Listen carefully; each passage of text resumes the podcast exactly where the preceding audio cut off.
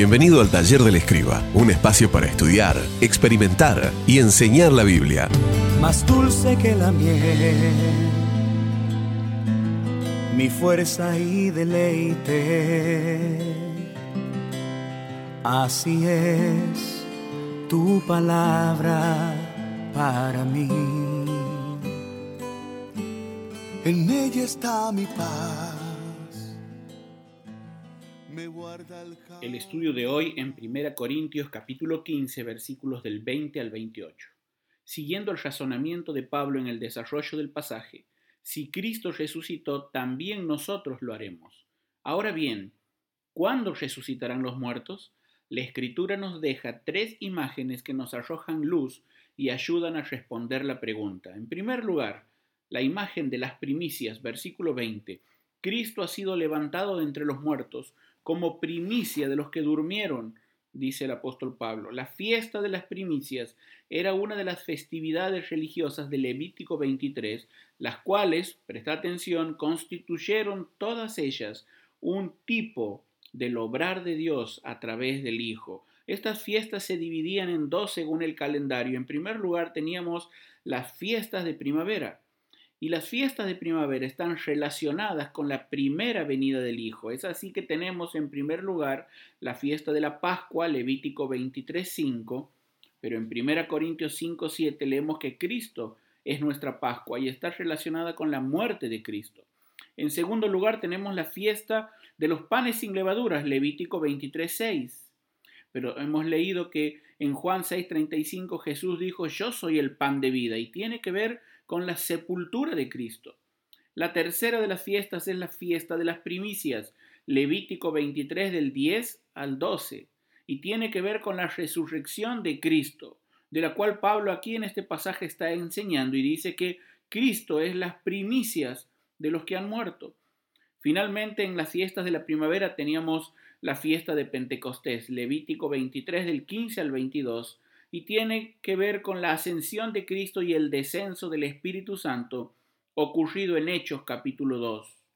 Pero las fiestas no solo eran en primavera, sino también había tres fiestas en el otoño que nos habla Levítico 23.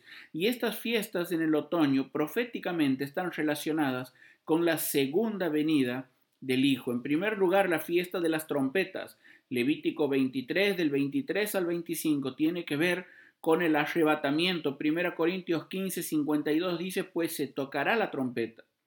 En segundo lugar teníamos la fiesta de la expiación, Levítico 23 del 26 al 32, y tiene que ver con la segunda venida. Juan en Apocalipsis escribió que todo el ojo le verá, hablando de Jesús, inclusive aquellos que le traspasaron, y le verán venir con poder y gloria para salvar a Israel su pueblo del asedio de las naciones gentiles en el día de la expiación. Pero finalmente el calendario de las fiestas y también el calendario profético se cierra con la fiesta de los tabernáculos, Levítico 23 del 33 al 43. Y esto tiene relación con el reinado milenial. Apocalipsis capítulo 20 versículos del 1 al 10. Ahora presta atención.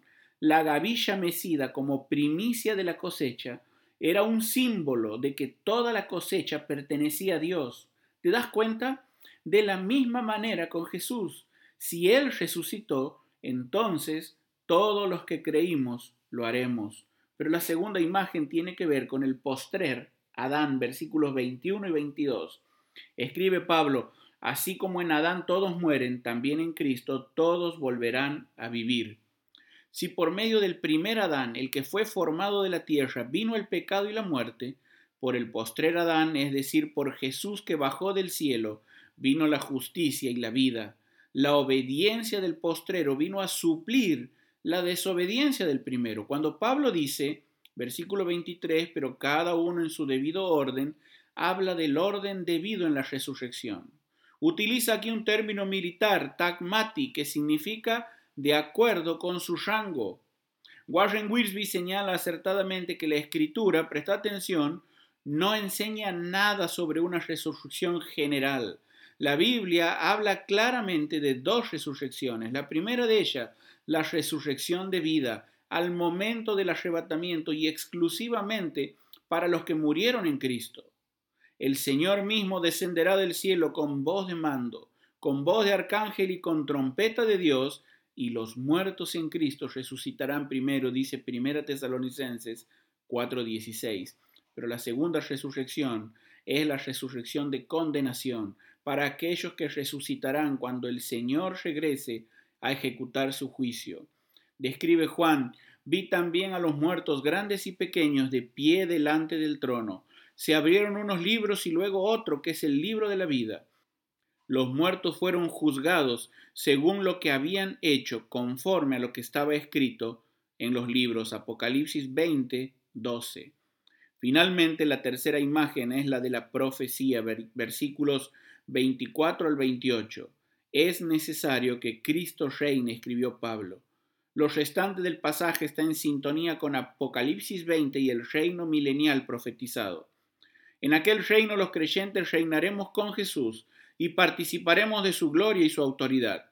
Sin resurrección, sería imposible que reináramos con Él.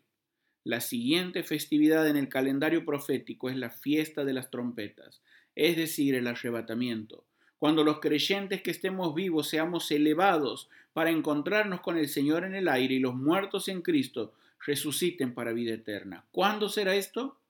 Solo el Padre lo sabe. Mientras tanto, vivamos confiados sabiendo que nos aguarda el encuentro con el Salvador, ya sea que estemos vivos o que hayamos dormido en Él. Que Dios te bendiga, te saluda David Ojeda.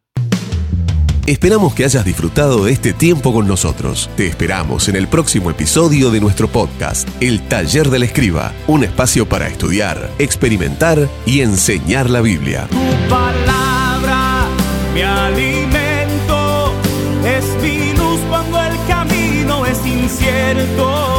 Tu palabra me da vida me transforma y me renueva cada día. Con mis manos y mi corazón te voy a adorar por tu palabra